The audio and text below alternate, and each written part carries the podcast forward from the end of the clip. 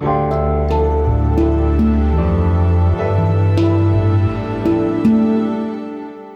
schreiben das Jahr 2020 und das hier ist die sogenannte Gegenwart.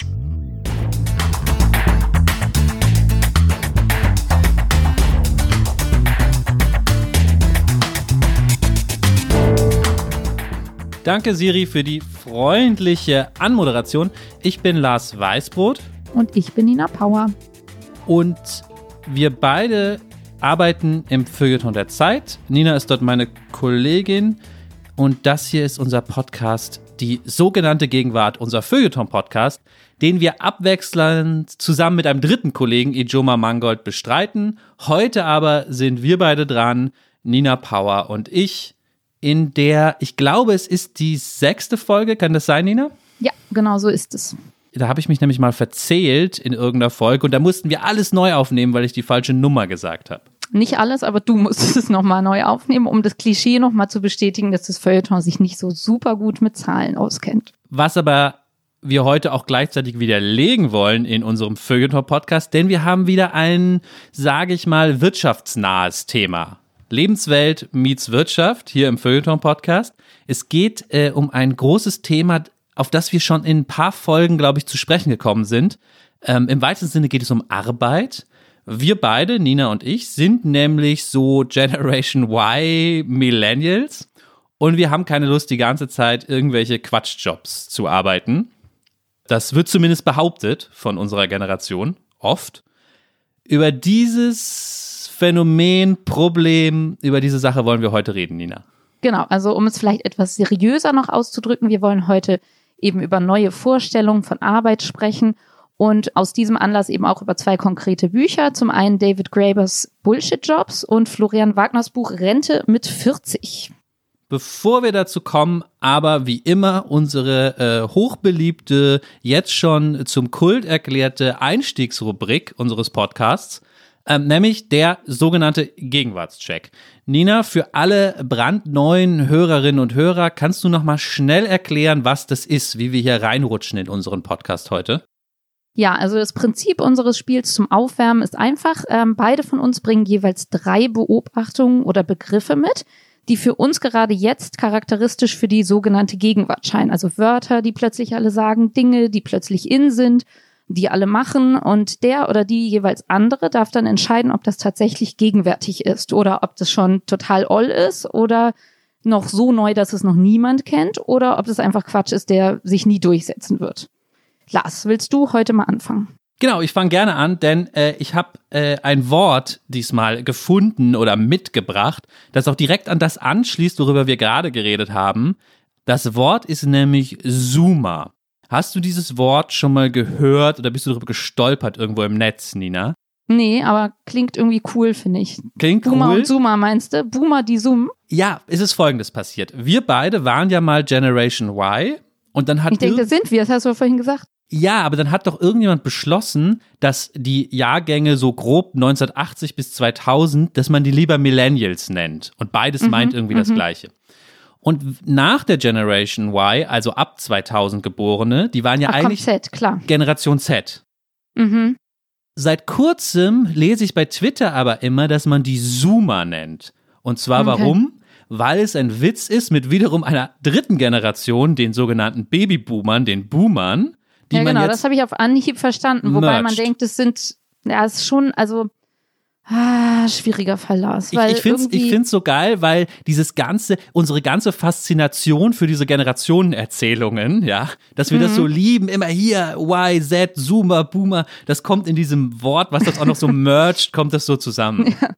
Okay, ich finde es so charmant, dass ich sage, ja, ich habe es noch nie gehört, aber ich finde es, ähm, du bist vor der Welle oder vorne dabei, dass ich es cool finde, obwohl ich es missverständlich finde, weil ich denke, das ist ein zoomender Boomer. Zoom, ach so, ach, im Videocall, der das nicht versteht und Ja. immer das Mikro anlässt. Und man Ja, hört genau. ihn immer telefonieren noch nebenbei. Ja, genau. Okay. Aber dass das Wort sich durchsetzen wird, so oder so, egal was es heißt, finde ich, kriegst du die Punkte. Danke, okay, Okay, ähm, du bist dran. Ich habe was, was du eigentlich auch nicht ablehnen kannst, weil es ja einfach so ist. Ähm, und zwar äh, hatte ein Hörer die Anregung, dass wir auch manchmal Vorschläge für den Gegenwartscheck von Hörerinnen und Hörern einbauen sollten. Und das hatte ich sowieso heute vor. Und zwar hat mir eine Hörerin einen Link geschickt von einem Kleid, das sie sich bestellt hat. So ein blaues, schönes Leinenkleid mit passender Maske gleich dazu.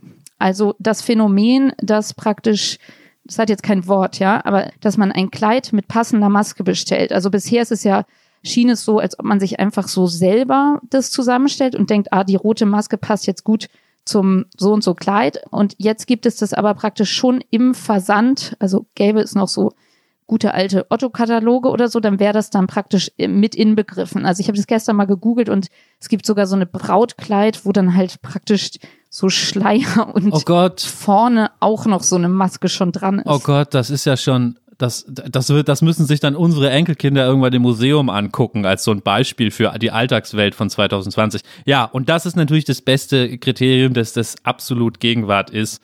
Auch diesen Punkt bekommst du. Schön. Ist interessant, man dachte, dieses Maskenthema ist auch so an feuilletonistischen Interpretationen durch, aber man findet immer wieder was Neues, genau. was da Oder unsere Hörer und ist. Hörerinnen. Oder, genau. ja, genau. Okay, Shoutout an diese Hörerin, diesen Genau. Hörer. Was hast du noch? Was habe ich noch? Ah ja, super gegenwärtig. Auch im weitesten Sinne Corona, aber so ist es nun mal, ja, kommt man nicht raus. Super gegenwärtig. Leider ja viele leerstehende Ladenlokale gerade, die man sieht. Bei mir in der Ecke ist etwas passiert, was, was irgendwie gleichzeitig albern und traurig und auch irgendwie dumm ist. Nämlich in die leerstehenden Ladenlokale ziehen vermehrt die Büros von Immobilienmaklern Oh Gott.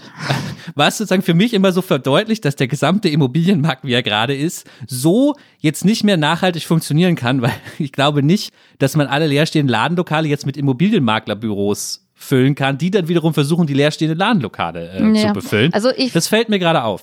Ist der, also ist der Check, ist dein Vorschlag die Immobilien da drin oder die leerstehenden? Na, das, die leerstehenden, das ist ja zu trivial. Schon, schon diese Ah, seltsame Ja, weil Immobilien habe ich die da einfach noch nie drin gesehen. Nee, das kriegst du nicht. Also wenn du nur die leerstehenden, nee, nur wenn du den leerstehenden meinst, weil die, dann den laufe ich auch immer vorbei oder ich will irgendwo hin und das gibt's dann nicht mehr. Okay, pass auf, Nieder, ich ändere meinen Vorschlag. Ja, Warte, ja, ich habe mm, noch was genau. anderes. Aber dann ist es doch im weitesten Sinne gegenwärtig, ja, so der letzten, dieser Dekade, dieses Window-Shopping bei diesen Immobilienmaklernbüros, dass man da so stehen bleibt und sich die Preise, Aber das war doch schon immer so, oder? das gab's schon immer, das hat nee, nichts d- mit du kriegst unserer, Hm. den Punkt einfach nicht, egal was du sagst. Es tut mir leid. Aber das Leerstehende hättest du willst, würdest du nicht immer so noch weiter vorne sein wollen. Das Leerstehende einfach diese, diese schlimmen weißen Klebefolien. Das, Hm. ja, also, stimmt, so. stimmt, stimmt, So, hätte ich ich, das gesagt. ich versuch's nochmal, jetzt gibst du es mir auch nicht, weil ich es dir nicht gegeben habe. Und zwar ein Begriff, und zwar Dude. Dass man so sagt, statt Typ. Und dann kam da dieser Dude. Und also so eine Stadt, dass man sagt, da kam dieser Typ. Das höre ich immer öfter. Das Wort Dude. Und äh, es ist so ein bisschen, vielleicht im Gegensatz zu Typ, ist es noch so ein bisschen, vielleicht so eine lächerliche oder skurrile Figur, würde ich sagen. Ich, ich finde es absolut gegenwärtig, aber aus einem anderen Grund. Ich glaube, auch das ist so ein wahnsinnig politisches Wort, oder? Wieso? Also wenn ich nicht alter weißer Mann sagen will und jungen weißen Mann meine, aber das schon so politisch meine, da waren wieder nur Dudes. Ah, okay. Hm. Du, du, du sagst Dude, Dude. Ich weiß nicht, ich weiß nicht, wie man es richtig ausspricht. Also, Also ich Dude sehe das so als politische Ja, genau. It-Poll-Kategorie. Aber Ah, das habe ich noch, also ich habe es unpolitisch einfach so als Figur sozusagen, ja, gehört. Ah, mehr so, weil früher war das ja der Dude Mhm. äh, ähm, aus Big Lebowski, also mehr so in so, so ein skurriler Typ. Genau, also so, Mhm. so habe ich das nur, dass du es jetzt sozusagen für jeden, also ein Typ an der Ampel, der irgendwie, dann stand da halt dieser Dude und guckt mich so an, so. Aber wo, wo ist da die Skurrilitätsgrenze? Ich wäre auch schon ein Dude, oder aber Ja, wäre es dann keiner jeden- mehr? Ja, keine Ahnung, ja, du wärst, also es ist nicht so, ich, es ist nicht so extrem, ist ja kein Freak, ist ein Dude, einfach irgendwer, so ein Typ. So, Lars, was hast du noch? Was hast du noch? Äh, äh, aber, aber ich finde das richtig. Schön. Äh, äh, Ich habe noch eins, kann das sein? Ja, genau. Ja. Ich habe noch eins auf meiner Liste. Und zwar, ähm, das äh, betrifft den jetzt leider ja schon zurückliegenden Sommer, den ich jetzt im Rückblick zu einem Sommer der Schlauchboote erklärt habe.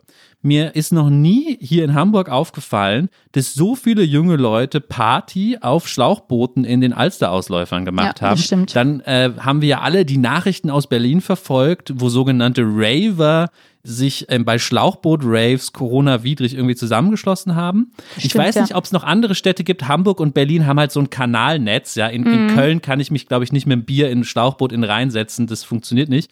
aber hier funktioniert das und die haben auch alle so eins, was es irgendwie mal beim Obi gibt, so Seahawk 2 steht da immer drauf, ja. ja. Ich habe so das Standardding vom Obi ja. und dann wird da gesoffen und Musik gehört von so 20-Jährigen. Also ich bin schon zu alt, ich gehöre da nicht mehr dazu, aber das sehe ich immer äh, aus, dem, aus dem Park, so äh, in Eppendorf. Ja, sehr schön. Kriegst du auf jeden Fall den Punkt. Diese Woche soll es wieder warm werden, insofern kommen sie vielleicht. Wollen wir dann auch mal aufs Schlauchboot, Pust, Pusten Sie es wieder. Podcast vom Schlauchboot. ja, warum nicht? Ja, warum nicht?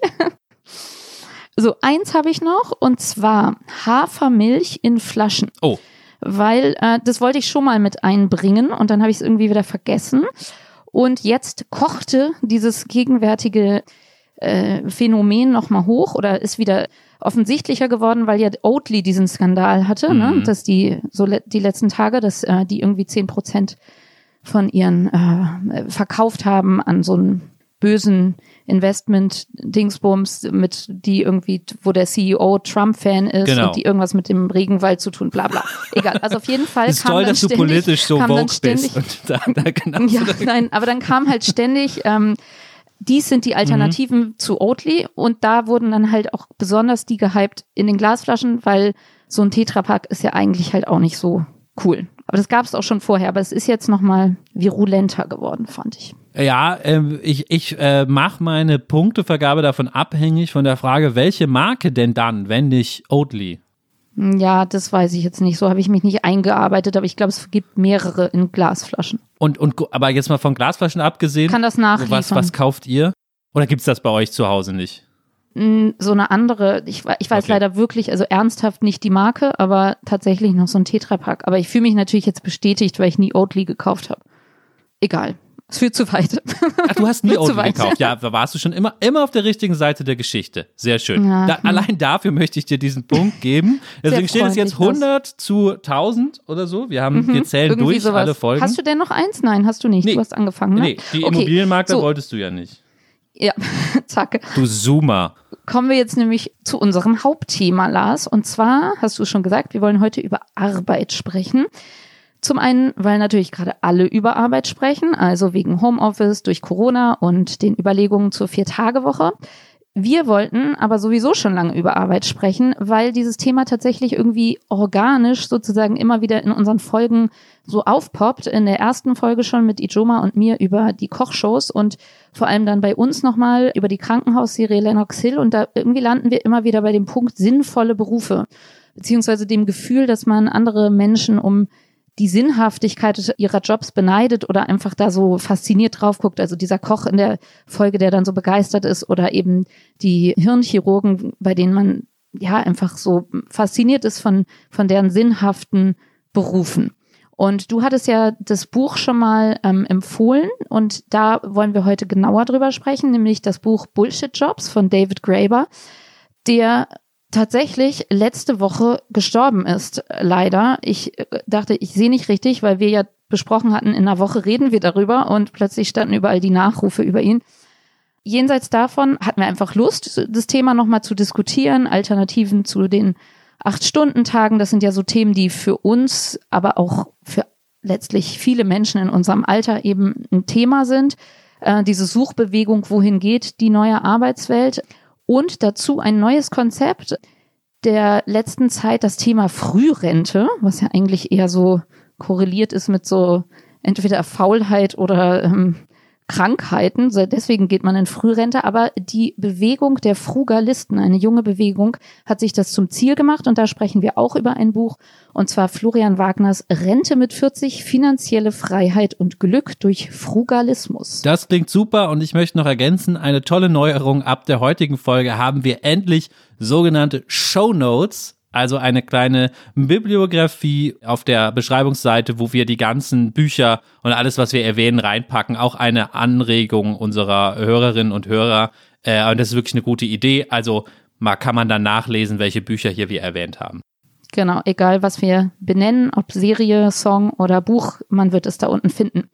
Lars, ähm, bevor wir jetzt darüber reden, ja, wie die Welt der Arbeit sich verändert hat und äh, die Vorstellung davon, was ein toller Job ist, was überhaupt ein gutes Leben ist, was jemanden attraktiv erscheinen lässt, wenn er oder sie über seine oder ihre Arbeit spricht. Lass uns doch mal richtig einmal dieses ähm, Konzept von David Graeber, also dieses Buch Bullshit Jobs in den Griff kriegen, dass wir damit hantieren können mit diesem Begriff.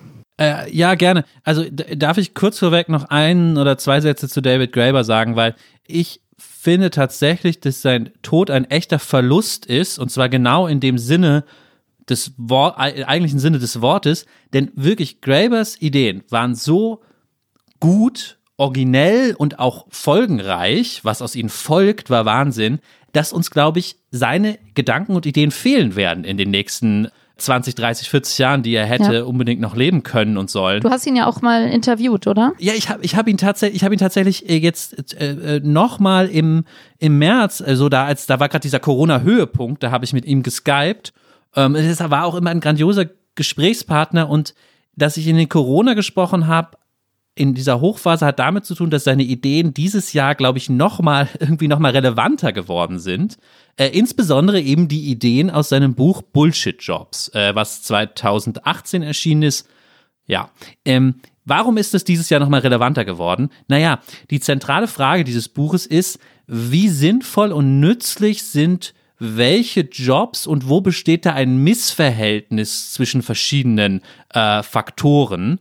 Und woraus ein gesellschaftliches Problem folgt. Ja, und genau das wurde 2020 unter diesem Claim Systemrelevanz rauf und runter diskutiert, weil wir plötzlich gesagt haben, zu Recht, hey, Moment, Krankenschwestern verdienen zu wenig und äh, müssen eigentlich äh, dieses ganze äh, Chaosjahr hier stemmen. Aber selbst Supermarktkassiererinnen und Kassierer, an die wir nie denken, ja, sind plötzlich so relevant für alles, für unser Leben geworden, wie sie es schon immer waren. Nur jetzt sehen wir es plötzlich und wir, wir haben diese Jobs sonst nie auf dem Schirm und für irgendwie, ich mache es jetzt mal super populistisch, Ijoma wird mich dafür hassen, ja, und für Investmentbanker interessiert sich jetzt nicht so richtig jemand 2020, ja. Mhm.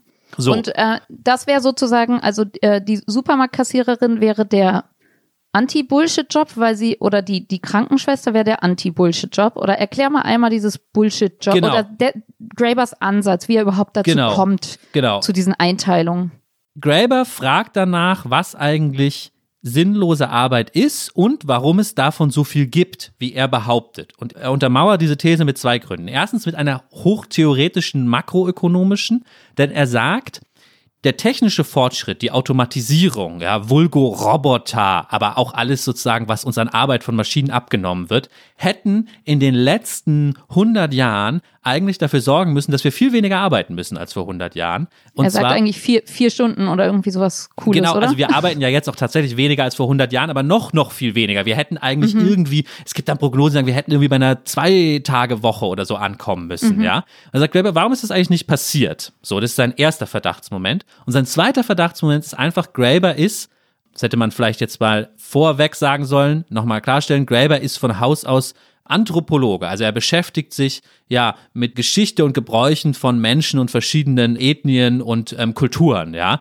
Und in diesem Sinne hat er einfach subjektive Erfahrungsberichte gesammelt von Leuten, die sagen, ich selbst habe das Gefühl, ich mache in meinem Job überhaupt nichts Sinnvolles. Ich mache nur Quatsch. Man, niemand braucht meine Arbeit. Und das Wichtige ist, damit ist nicht gemeint sowas Millennial-mäßiges wie Leute, die sagen, ah, mein Job macht die Welt nicht zu einem besseren Ort, sondern diese Leute sagen, die ihm das protokolliert haben, mein Job hilft nicht mal meiner Firma. Ich, niemand braucht mich eigentlich, was ich mache hier. So. Und das war seine, äh, sein radikaler Fund, wo er gesagt hat, hä, wie kann das denn überhaupt sein? Ja.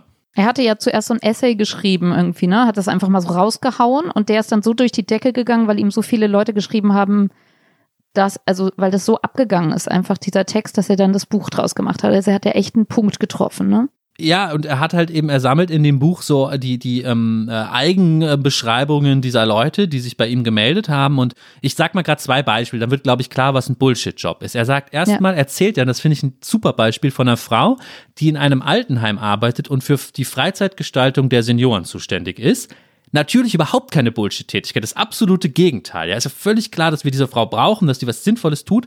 Nur diese Frau berichtet, sie ist nur noch mit Evaluation beschäftigt, ja. Also, sie fragt immer die alten Leute, wie sie ihre Freizeit gestalten wollen, erarbeitet dann Konzepte dafür, die werden woanders evaluiert und dann gibt's lauter Papierkram, aber sie kommt kaum mehr dazu, das wirklich umzusetzen. Kästchen ankreuzer nennt Graeber das. Also so Leute, deren eigentlichen sinnvollen Jobs von so Papierkram und Bürokratie überlagert mhm. wird, Ich glaube, viele Leute aus dem Krankenhaus erzählen Ähnliches und sagen, ich würde mich ja gerne um die äh, Patienten kümmern, aber ich muss hier dauernd schon wieder was ausfüllen. Ja, sehr viele Leute erzählen das, ne? Auch je höher sie rücken teilweise, Ja. ne? Also wo man es gar nicht denken würde.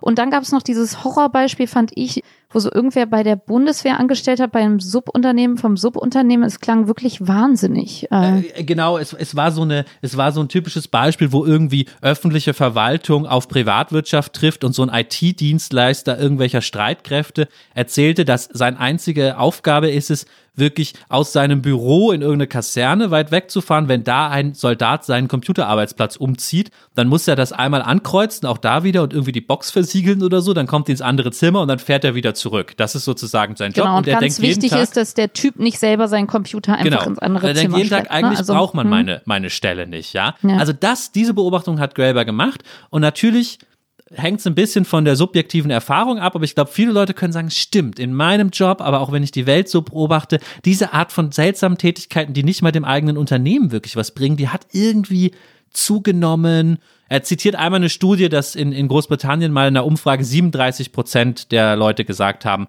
mit ihrem Job leisten sie keinen sinnvollen Beitrag.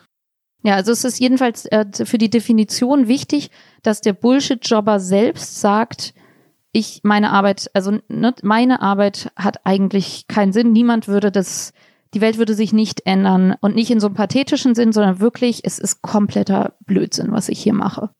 Das ist Teil der Definition. Ne? Genau, genau. Jetzt mal äh, so ein bisschen alle Vorgesetzten und Kollegen bitte weghören. Könnte es sein, dass wir Bullshit-Jobs haben? Also wenn wir jetzt, ähm, also wenn wir es so empfinden würden und denken, das macht irgendwie keinen Sinn hier, diese Tätigkeit, oder fallen wir da raus, weil wir eben nicht diesen ganzen Papierkram so krass machen? Die, die Frage muss sich natürlich, musste sich Graeber auch mal selber gefallen lassen. Also wie viel Bullshit-Job ist eigentlich es, Anthropologe an der Universität zu sein?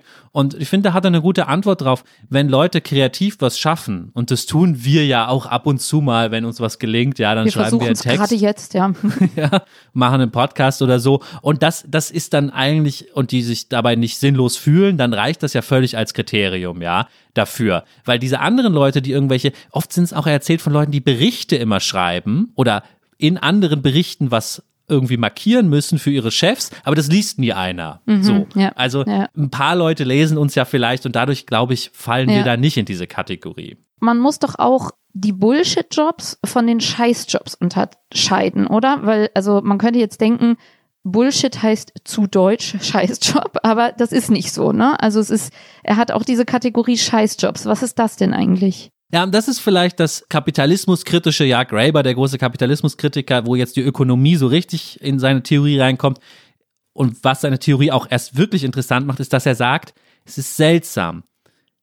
Jobs, die wir wirklich brauchen, ja, jemand, der unsere Büros putzt, jemand, der im Krankenhaus putzt, ja, all diese Leute brauchen wir dringend, werden irgendwie schlecht bezahlt. In dem Sinne haben sie vielleicht Shit-Jobs, haben schlechte Arbeitsbedingungen, ja, werden schlecht bezahlt, aber die Tätigkeit ist sehr sinnvoll. Während, das ist seine Beobachtung, diese Büro-Bullshit-Jobber eher okay bis gut bezahlt werden, so fast als Schmerzensgeld dafür, dass sie keinen Sinn verspüren dürfen. Und so hat Graeber das mal so schön formuliert, vielleicht man diese Bullshit-Jobber den Leuten mit sinnvollen Jobs auch nicht mehr Geld gönnen, weil man denkt, boah, die machen doch schon wenigstens was, ja, die haben doch schon wenigstens Selbstwirksamkeitserfahrungen, ja ja, so, so hat er das mal gesehen. Deswegen geben wir denen nicht auch noch mehr Geld, ja. Mhm, Also da hängt alles miteinander zusammen. Das macht diese Theorie so wahnsinnig fruchtbar.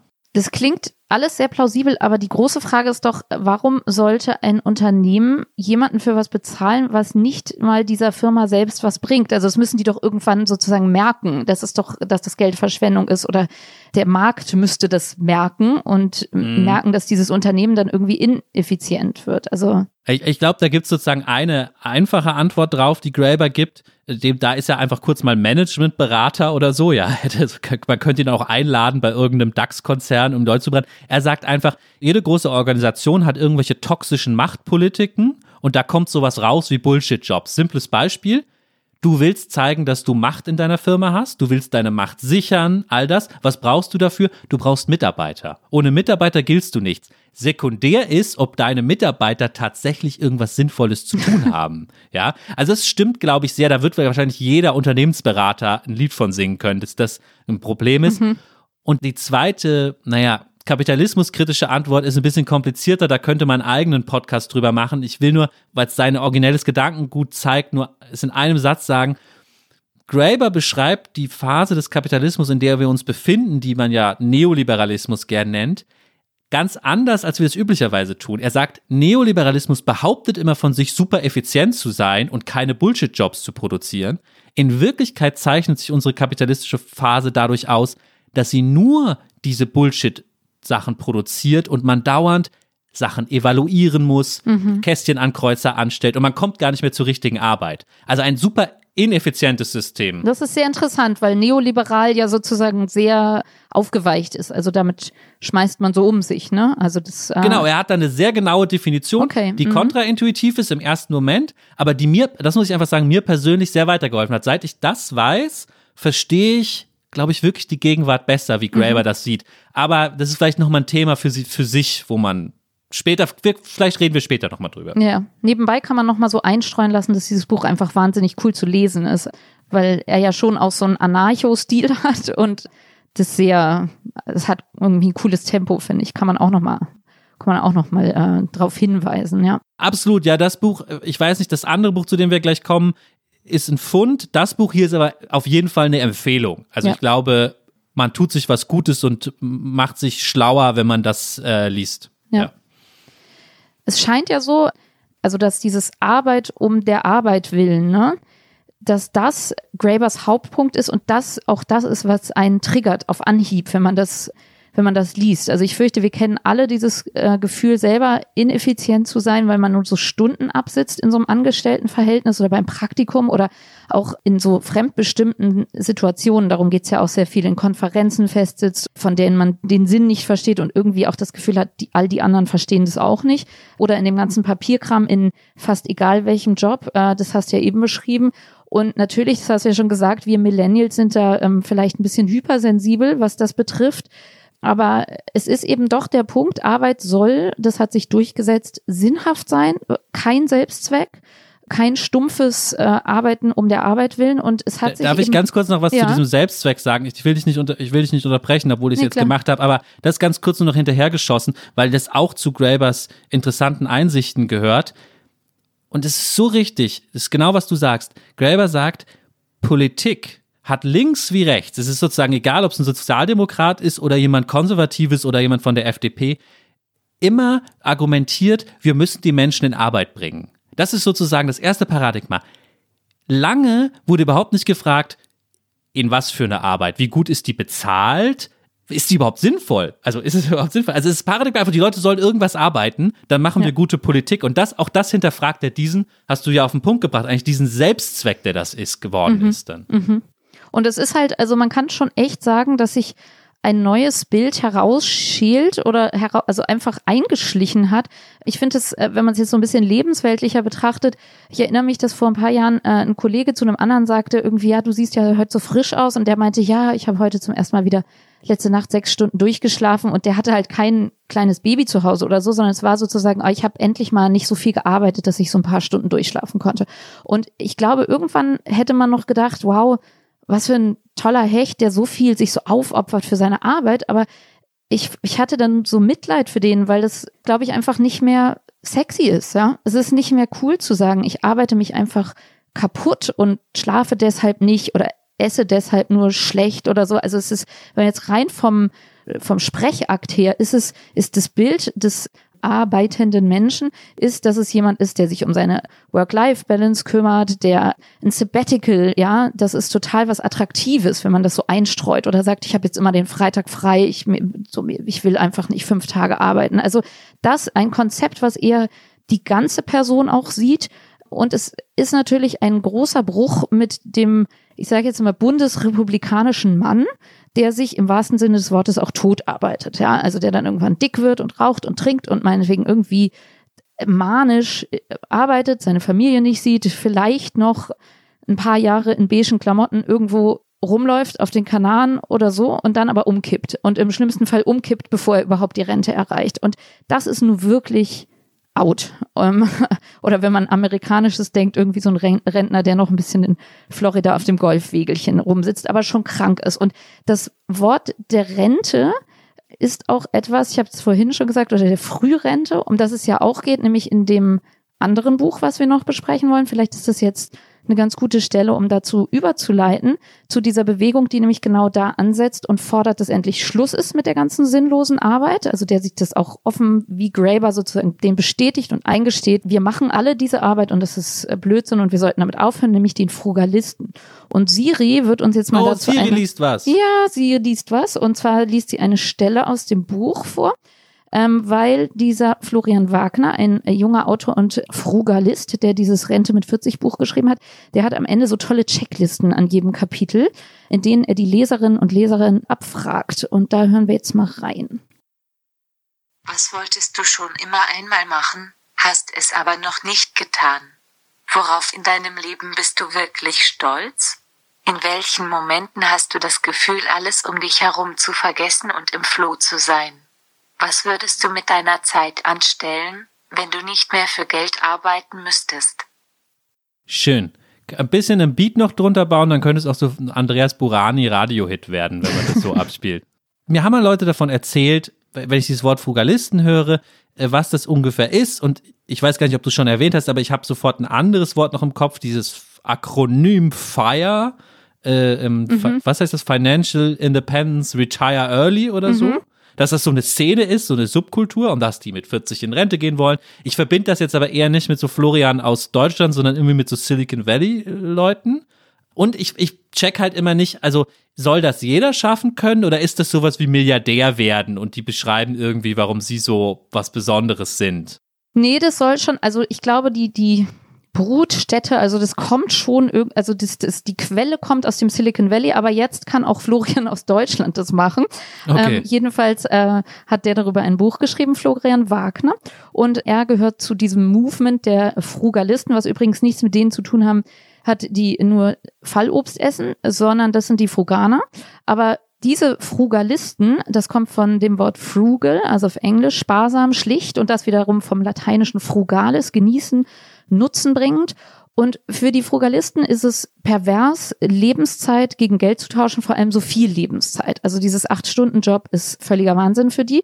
Sie wollen einfach ein simples, zufriedenes Leben, eines, was ganz bewusst ist und so sparsam auch in dieser Schlichtheit, dass man eben über frühe Jahre hinweg, im besten Fall, ähm, so viel Geld durchs Einsparen und dann eben auch passives Einkommen, also dass man es anlegt, das Geld, also jetzt nicht nur in eine Sparbüchse tut, ne, sondern eben, dass es mehr wird oder dass man sich nach alternativen Wegen umschaut. Es kann auch eine freiberufliche Tätigkeit im Internet sein, irgendwas, was immer mehr passives Einkommen generiert, so dass man tatsächlich, also die setzen sich dann sehr früh ein Ziel, mit 40 oder 50 möchte ich nicht mehr in so einem Angestelltenverhältnis sein, beziehungsweise die Formel ist, Einkommen ist optional. Einkommen ist optional. Äh, okay, ich, ich, ich krieg das immer nur so mit, wie so, dass das so Leute sind, die sagen, hey, äh, Millennials kaufen sich immer nur äh, Latte Macchiato bei Starbucks und wenn die das Geld sparen würden, dann könnten die irgendwie mit 30 in Rente gehen. Was ja so jetzt in dieser Zuspitzung offensichtlich nicht funktioniert, aber ich frage mich wirklich, wie das genau funktionieren soll. Ja. Die geben kein Geld mehr aus und sparen das alles und verbrauchen es dann wieder, oder? Ja, also so, der Autor hat tatsächlich viele Beispielbiografien. Am Anfang denkt man, es sind wirklich nur Leute, die wie er auch sehr viel, also der Typ hat irgendwie mit 15 die ersten Aktien gekauft und war mit, also es sind viele Beispielbiografien gerade am Anfang, wo so Leute mit 21 den ersten festen Job haben, also wo unser eins sozusagen gerade in der Orientierungseinheit in der Uni rumhing und Bier getrunken hat und sich dreimal umentschieden hat. Also da haben die dann schon sozusagen so ein Rieseneinkommen und 70 Prozent ihres Einkommens zur Seite gelegt. So, also sowas gibt es da. Aber es gibt auch andere. Prozent. 70 Prozent hatte er, glaube ich, oder auf jeden Fall viele von diesen Leuten schaffen das dann halt richtig, richtig viel. Also sind früh in so einem Angestellten-Dasein und packen super viel zur, zur Seite. Und er hat da schon konkrete Rechnungen, also auf, um auf deine Frage jetzt, wie schafft man das konkret? Es geht schon so ein bisschen darum, alles, also wie mit so einer Taschenlampe, einmal quer durchs Leben, einmal rundum zu leuchten und zu gucken, was für Geld habe ich, wofür gebe ich das aus und was tue ich aus Zerstreuung und was möchte ich also wo, wo soll es hin? Ja, es ist halt schon, ähm, das Buch ist, also das ist schon das Attraktive daran. Das ist auch der Sound der ganzen Bewegung, habe ich das Gefühl. Was übrigens auch, ich habe ja noch so ein anderes Buch, was auch so aus dem Silicon Valley kommt, die Bullet Journal Methode. Das ist auch alles dieses Selbstoptimierungsding, wo du dir erstmal bewusst machst, was habe ich und wo soll, also ob das nur Zeit, egal was eigentlich ist, äh, wie ist der Ist-Zustand, ganz bewusst machen, aufschreiben und dann so als äh, Woche zu Woche Challenge das sozusagen dahin optimieren, was dein Ziel ist. So. Er hat ganz konkret, also die Mischung ist eben das, was Siri vorgelesen hat, dieses psychologische, philosophische Coaching-Sound, ne, der ist da drin, aber eben auch ganz konkrete Tabellen, dann steht da so eine Formel, lege die jährlichen Ausgaben zugrunde und multipliziere diese Zahl mit einem Faktor zwischen 20 und 50. Also wenn du diese Rente erreichen willst, dann kannst du, also du, du wirst da schon aufgefangen oder es gibt Tabellen, wie viel kostet ein Kind im Durchschnitt vom ersten bis zum 18. Lebensjahr. Also es, man kann ihm nicht äh, vorwerfen, dass er da so irgendwie träumerisch unterwegs ist. Ne?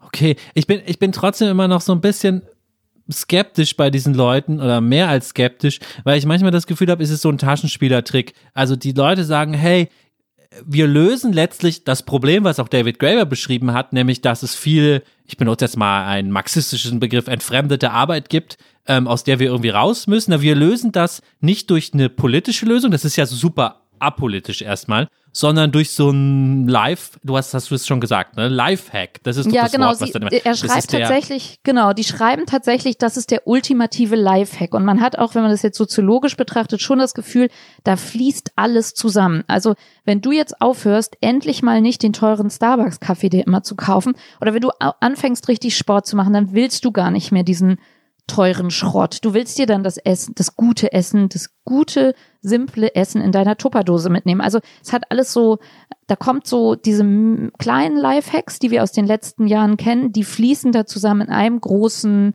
bewussten, neuen, sparsamen, ja, glücklichen Leben. Ich versuche es mal gerade echt zu durchdenken. Also wenn du jetzt eben gesagt hast, die haben 70 Prozent ihres Einkommens ähm, legen die zurück, ja, das hängt natürlich auch krass von der Höhe des Einkommens ab, aber denk doch mal drüber nach, dass wir doch eigentlich immer gesagt bekommen haben, erinnerst du dich daran, als du so deine erste Wohnung gemietet hast oder so, dass ein Drittel vom Einkommen für die Miete draufgehen kann. So, und das waren ja noch gute Jahre. Heute leben wir ja zumindest, wenn wir in Metropolen leben, ja, aus dem man dann vielleicht als Vokalist wegziehen muss nach Sachsen-Anhalt. Aber wenn wir hier leben, ist das ja mit einem Drittel echt hart, ja, mittlerweile schon. So, und das bedeutet ja, ich zahle Miete und darf dann 0 Euro mehr ausgeben. Da müssen die Lifehacks aber schon sehr gut sein, um, um das dann hinzukriegen. Ja, also es ist schon so, ich glaube, die FrugalistInnen würden dann immer sagen, ja, es kommt halt, also der Wille ist schon, wenn du das Ziel hast, also er hat ja auch andere Beispielbiografien, er hat eine Familie, also allein so dieses, wenn man das so liest, die Familie ging 2014 in Rente. Das ist schon einfach ein neuer Satz, ja.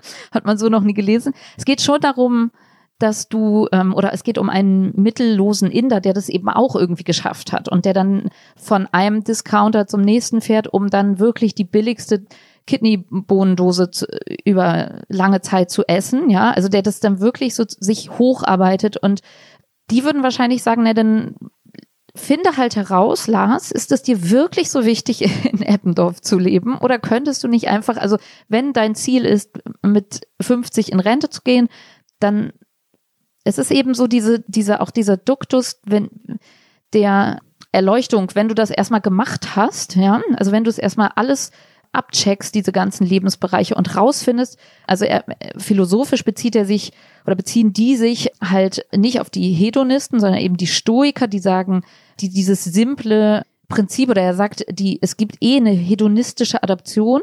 Das heißt, immer wenn du eine Gehaltserhöhung hast, gibst du auch mehr Geld aus.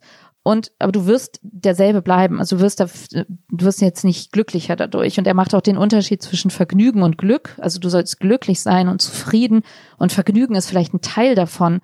Aber so blindes, ne? Also es hat Ja, so. Nina, aber ich ja. glaube, ich glaube, ich glaube, wir müssen gleich nur mal ein bisschen, ich will ja nicht der Debbie Downer sein, aber da so ein bisschen ideologiekritisch nachbohren. Irgendwas Ja, ich kommt werde, mir. ist, ist jetzt auch der Moment, wo ich sozusagen, ich habe das jetzt vorgestellt und jetzt darf ich das auch kritisieren. Ich bin jetzt nicht mehr die Frugalistin. Jetzt glaubst du, glaubst du selber nicht dran. Ja, aber deswegen wechsle ich jetzt die Rolle, weil wenn ich in mich reinhöre, muss ich Ihnen natürlich bei einer Sache, befürchte ich, dass ich Ihnen recht geben muss, geben wir vielleicht wirklich zu viel Geld aus für Quatsch? Also äh, ich habe dann, äh, als du mir von dem Thema erzählt hast, in so ein paar Sachen reingelesen und natürlich habe ich mich schon, habe ich mir schon gedacht, oh, bist du vielleicht wirklich selbstverantwortlich dafür, dass du noch nicht äh, äh, in Rente gehen kannst oder auch nur sozusagen in einer finanziellen äh, Sicherheit mit Vermögen lebst, weil du irgendwie zu viel Geld ausgibst. Ist das auch dein Gefühl, wenn du das liest, oder hältst du die für, ist das auch ein Trick, den die da anwenden? Nee, also ich habe schon, ich finde, es hat schon so ein, vor allem am Anfang so ein Sog, dass man äh, ich habe auch mal dieses Buch von der Madame Moneypenny gelesen oder habe die verfolgt, die ähm, über finanzielle Unabhängigkeit für Frauen speziell ja Bücher schreibt, Seminare gibt und so weiter. Es hat mich sehr daran erinnert, weil es, es geht eben, das ist ihnen ja auch ganz wichtig, es ist nicht lustfeindliches Sparen, es ist einfach eine Bewusstwerdung. Was habe ich, wo will ich sein? Also sehr, sehr, also wenn ich jetzt, wenn wir jetzt schon im Kritikteil der Sache sind, finde ich jetzt jenseits von allen pragmatischen Sachen irgendwie oder rechnerischen Sachen oder systemischen Sachen finde ich sehr, es hat halt wenig Alltag, ja, ist für mich. Also es ist halt, es hat nicht dieses, ähm, es kritisiert zu Recht dieses ähm, entfremdete, den ganzen Tag arbeiten, nach Hause kommen und dann noch irgendwie, weil man so fertig ist, isst man dann noch schlecht und hat sich den ganzen, also alles, was man so kennt, diese Narrative, man sitzt zu viel, ne, sitzen ist das neue Rauchen und also so die, es gibt so eine ungesunde Spirale und so eine gesunde Spirale, wo sich alles gegenseitig immer besser wird. Und das ist natürlich, das ist erstmal eine schöne Erzählung, aber wenn man alles darauf trimmt, hat man das Gefühl, oh, ich darf gar nicht mehr rumhängen in Jogginghose und Netflix gucken, weil das ist nicht bewusst genug. Und also die würden dann sagen, ja, wenn du das so toll findest, dann ist es wieder bewusst, aber so dann, ich würde eher dann durchrechnen müssen, ist das Netflix-Abo nicht zu teuer, ist das nicht stumpfe Unterhaltung, kann ich das nicht wegstreichen? Und das ist mir so ein bisschen, ja, ein bisschen, es ist halt schon echt die Speerspitze der aller Optimierung. Das ist ein bisschen krass schon ich habe dann eine jetzt so ein bisschen verbraucherschutzmäßig, weil ich, ich dann so ein bisschen rumgegoogelt habe nach den Leuten und zumindest manche von denen in den USA, da wirkt es ein bisschen so, als hätte das auch so Schneeballsystemhafte Züge. Vor allem, weil, und das macht dieser, ähm, Wie meinst macht du dieser das? Rente, Schneeball? Schneeballsystem? naja, eine Kleinigkeit macht dieser, macht dieser Rente mit 40 Mann auch, nämlich er sagt immer, er und auch die Leute, die er da trifft in seinem Buch, soweit ich da reingeblättert habe, die haben mit Aktien rum experimentiert und haben jetzt so ein System oder haben da so eine Idee. Und da weiß ich nicht, ich bin jetzt kein Verbraucherschutzjournalist, aber da wäre ich erstmal vorsichtig, irgendwelchen Leuten zu sagen, ja, wenn ihr ein System mit Aktien habt, dann investiert da mal, dann funktioniert das schon, ja. Hm, weiß ich ehrlich gesagt nicht, ob das so eine gute Idee ist, Mhm. äh, einfach so auf dem Aktienmarkt rumzuspekulieren mit einem Quote-System, unquote. Ja. Und äh, das hat jetzt nichts mit diesem deutschen Buch zu tun. Und wenn ich so ein paar Texte drüber gelesen habe, wird immer wieder erwähnt, dass diese Leute, die sich selber Frugalisten oder Feier nennen, dann natürlich für irgendwelche Aktienportale werben. Mhm. Also sozusagen, da, da, das meine ich jetzt mit Schneeballsystem, Okay, ja, Da, ja, es hängt da kommt das Geld ja, ja. dann natürlich daher, dass die anderen Leute sagen, steckt mal eure Aktien dahin. Also so einen kleinen Anteil davon scheint das auch zu haben, oder? Mhm. Ja, es ist schwer. Also ich glaube, also die, die schon so diese Philosophie, dass man irgendwie, also die die Aktienpakete sind ja eigentlich pack so viel in Aktien wie du kannst. Also dreh jeden Pfennig, das ist ja auch bei der Madame Moneypenny so dreh, dreh jeden Pfennig um und ähm, oder jeden Cent und stopft es in deine ETFs. Also ich glaube, da das ist schon tatsächlich was. Ha, es hat einfach so beides löst das in mir aus, dass ich denke, wenn man das wirklich machen würde, dann wäre man viel reicher oder viel vermögender in ein paar Jahren als als man denken würde jetzt. Aber es hat natürlich auch etwas sehr, ja, irgendwie irgendwas, irgendwas ähm, stößt da daraus so ein bisschen ab. Und was ich, wenn ich jetzt äh, Kritik üben würde, natürlich, also es gibt so ein paar Sätze da drin, wo man, was, das hattest du doch mir auch gestern geschickt, dieses markierte, wir alle haben Regenwaldduschen in unseren Häusern oder wir haben viel zu große Häuser und in vier Zimmern wohnt keiner und so. Und da ist halt natürlich dieses Wir schon so ein bisschen zynisch, weil man einfach, also denkt, okay, wer ist wir? Und dagegen, also irgendwie ist der Geist schon da drin, dass man echt vielleicht im Bullshit-Jobber-mäßigen Sinne sehr hoch bezahlt ist und merkt, man ist aber so ein bisschen sinnentleert und entfremdet. Er hat die Tabellen, er hat diesen mittellosen Inder, er hat die Tabellen für Familien, aber natürlich äh, gerade, also gerade wenn wir an die Madame Moneypenny, Bewe also Bewegung, dass Frauen sich viel zu wenig um Geld kümmern oder es ihnen zu wenig äh, anerzogen wird und sie dann plötzlich alleinerziehend sind und also dass es einfach ein knallhartes Altersarmutsrisiko ist, Geringverdiener, ja, also ich die sagen, es gibt immer, wenn du diesen Geist hat, hast, es gibt einen Raum, um zu justieren und sich freier zu machen und so. Also irgendwie nehme ich denen das ab, aber es ist natürlich ein ganz anderer Beat, wenn wir über eine Alleinerziehende reden, die nicht ja, viel ich, verdient. Ich würde das Problem vielleicht nicht nur so im, im Speziellen sehen wie du gerade, weil es gibt doch so eine grundsätzliche Struktur, die Ijoma übrigens erstmal gefallen würde. Das hatten wir ja auch mal im Podcast, weil letztlich wenn diese Leute tatsächlich unter der Annahme operieren, Frugalismus, was wir hier machen, das ist letztlich ein Modell für alle. Mhm. Dann ist es ja, ja, dann ist es so ein Taschenspielertrick, wo man sagt, hey, linke Politik braucht man eigentlich gar nicht. Es sparen alle ein bisschen was und investieren an Aktienmärkten und dann ist sozusagen. Okay, dir fehlt sozusagen der Staat oder das systemische. Das, das nee, halt ich, ich, bin, ich finde, das ja ist, ja ist ja kein Selbstzweck, dass der Staat irgendwo eingreift. Nur ich glaube, hier wird sozusagen nur äh, so getan, als wird ein Problem behoben, was letztlich irgendwie gar nicht damit behoben werden kann, weil aus rein ökonomischen Gründen diese Modelle ja nur für die Happy Few möglich sind, die erstens vielleicht tatsächlich schon genug verdienen oder vielleicht sogar schon Vermögen haben, um das zu vermehren. Ich meine, äh, zwischendurch, um es ganz simpel zu machen, geht es ja auch darum, also die sind ja, die vermieten ja teilweise schon einfach Wohnungen. Das ist ja eine Quelle von passiven Einnahmen. Also, ja, das ist schwer zu sagen, die, weil äh, tatsächlich er das ja als Konzept verkauft für, oder die das verkaufen als Konzept für alle und sagen, es, es funktioniert, wie du schon sagst, also es gibt immer diesen Spielraum. Es ist jetzt nicht so, dass das so ein totaler Erbentyp ist, der sagt, ja komm, äh, Teile der Villa können wir auch vermieten und dann gehen wir mit 40 in Rente. So ist es nicht. Aber ich sehe schon deinen Punkt. Also ich, was ich halt sowohl an Graeber als auch an den Frugalisten. Ich würde wahnsinnig gern Text ja. von, hätte gern noch einen Text von Graeber gelesen über Frugalisten. Das wäre ja, genau stimmt. sein oh Thema oh gewesen, auch wegen ja. der Frage, wie das mit den Renditen an den Märkten zusammenhängt, die diese Leute ja brauchen, um, um sozusagen ihr frugalistisches Leben da fortführen zu können, ja. Ja, das ist wirklich tragisch. Das wäre wirklich ein guter Text für unser Feuilleton. Das, ja, das können wir nicht, können wir nicht leisten.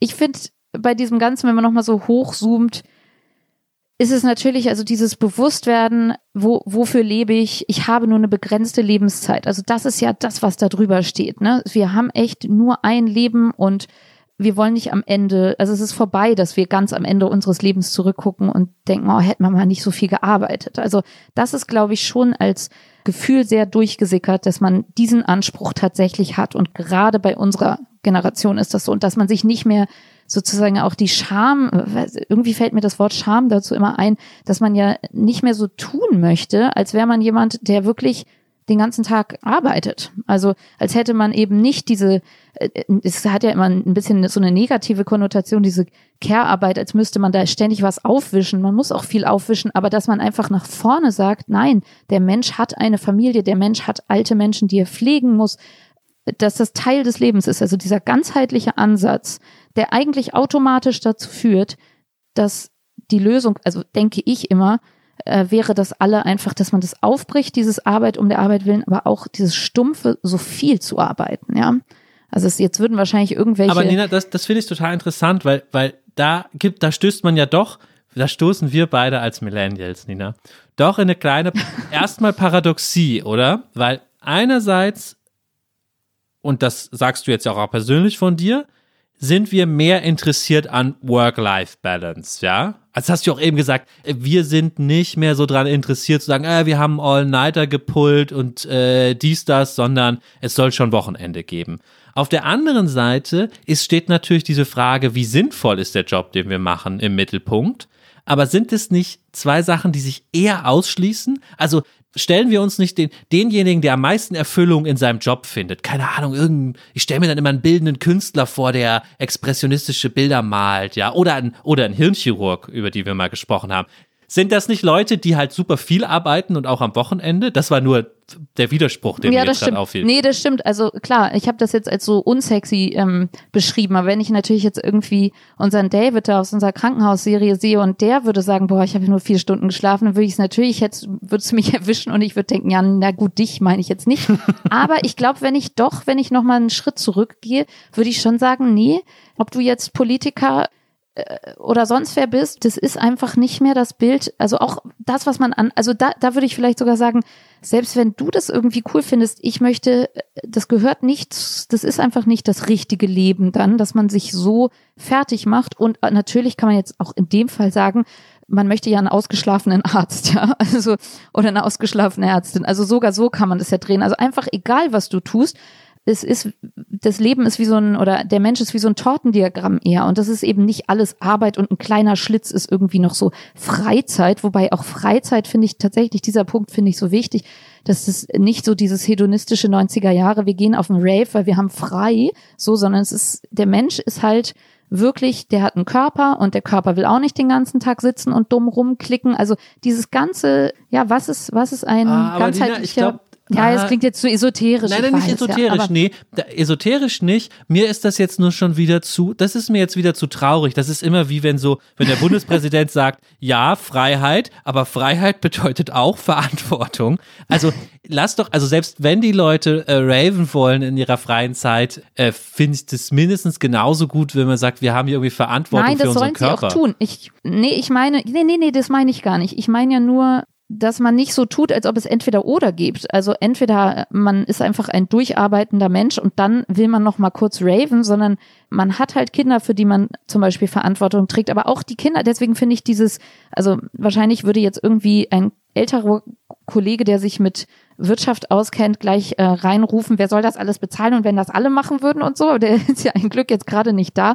Ich finde schon das sehr einleuchtend, weil sogar die Leute, die irgendwie keine Kinder haben, mir erzählen, es wäre irgendwie cool oder die dann reduzieren. Also dass dieses, das ist schon das, das Vereinbarkeit, also dass ganz viele Leute sagen, naja, wenn alle weniger arbeiten würden, auch geschlechtermäßig, wir sind schon, diese Millennials sind ja schon die erste Generation, die ihre Kinder massenweise in die Kita steckt mit eins und wo es eben nicht, also die wirklich versuchen, viele von denen, und viele von uns das hinzukriegen, wenn beide arbeiten. Und dafür, das, das geht ja nicht, wenn beide den ganzen Tag arbeiten. Also es ist so pragmatisch kann man es ja auch mal sehen. Und Ja, wenn dann der das stimmt, ganze, das stimmt, ja, das stimmt natürlich also, komplett. Da habe ich irgendwo mal den schönen Satz gelesen, es war vielleicht auch nur ein Tweet, dass wir unter den Bedingungen operieren eines äh, 50er, 60er Jahre Modells, wo deswegen ein Vollzeitjob und alles andere unter einen Hut ging, weil nur einer von zwei in der Familie einen Vollzeitjob hatte, der Mann damals.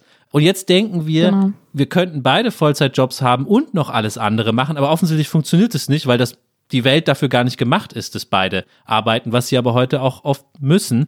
Ich will aber, glaube ich, bevor wir uns äh, in die Details jetzt begeben, weil wir da vielleicht unterschiedliche Perspektiven dann doch haben, Nina, will ich ja sagen, dass wir, glaube ich, auf, bei einer Sache völlig d'accord sind, wir beide. Und das ist mir noch wichtig, am Ende vom Podcast noch zu sagen, an dieser Idee von Millennials, dass sie A, sinnvolle Sachen tun wollen äh, in ihrer Arbeitszeit und B, egal ob sinnvoll oder nicht, es auch nicht äh, das ganze Wochenende durchmachen sollen und nur, nur an Arbeit denken wollen, gibt's ja so super viel Kritik. Das heißt immer, die sind so verwöhnt, das ist ja auch Quatsch, die wissen nicht, was sie wollen. Und da will ich so vehement widersprechen, weil ich glaube, echt, unsere Generation hat politisch jetzt nicht so viel geleistet bisher. Vielleicht kommt das noch. Aber das ist eine Sache, die echt so, so utopisches Gedankengut ist, was wir in den Diskurs eingespeist haben, prägend. Und das sollen wir uns auch nicht wegnehmen lassen. Also da hat Auf Graeber Fall, völlig ja. recht, Da dass er der echt- Sache hinterher ist, genauso wie man auch sagen muss, da ist sozusagen diese, wenn es auch eine falsche Antwort ist, meiner Meinung nach, aber ist die,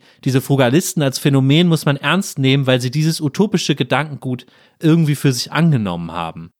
Mhm, auf jeden Fall, auf jeden Fall. Lars, es ist so schlimm, dass wir hier echt schon bei Minute 56 oder sowas sind, weil irgendwie habe ich das Gefühl, du hast ja gerade gesagt, irgendwie, wir könnten uns da noch in die Verästelungen begeben und es wäre echt wirklich interessant. Jetzt sind wir aber schon am Schluss fast und wir haben natürlich noch unsere Rubrik, die sogenannte Zukunft. Da frage ich dich jetzt ganz simpel, wird die Vier-Tage-Woche kommen, ja oder nein, deiner Meinung nach? Die sogenannte Zukunft, äh, die, Die Rubrik, sogenannte Vier-Tage-Woche. die sogenannte die, die, die Rubrik, in der wir uns gegenseitig Fragen stellen zur Zukunft, die wir dann spontan beantworten müssen, ohne vorbereitet zu sein, weswegen ich jetzt gerade rede, um währenddessen eine Antwort zu finden. Und ich sage, mit David Graeber gesprochen, keine Ahnung, ob sie kommt, aber man muss ja Hoffnung haben, gerade als Linker. Ja, ähm, deswegen sage ich einfach ja. Also das ist einfach das Schön. Prinzip Hoffnung jetzt. Sehr schön. Ich hoffe einfach drauf, Nina. Ein schönes Schlusswort für uns. Äh, Siri sagt jetzt gleich noch ein paar offizielle Sachen an, glaube ich. Wir verabschieden uns an dieser Stelle schon mal. Ähm, Lars, ich freue mich schon sehr aufs nächste Mal. Ich mich auch, Nina. Bis zum nächsten Mal. Bis dahin. Die Titel aller Bücher, Artikel, Filme, Songs oder Serien aus dem Podcast finden Sie in der Podcast-Beschreibung. Bei Anregungen, Kritik und Lob schreiben Sie uns gerne an gegenwart.zeit.de.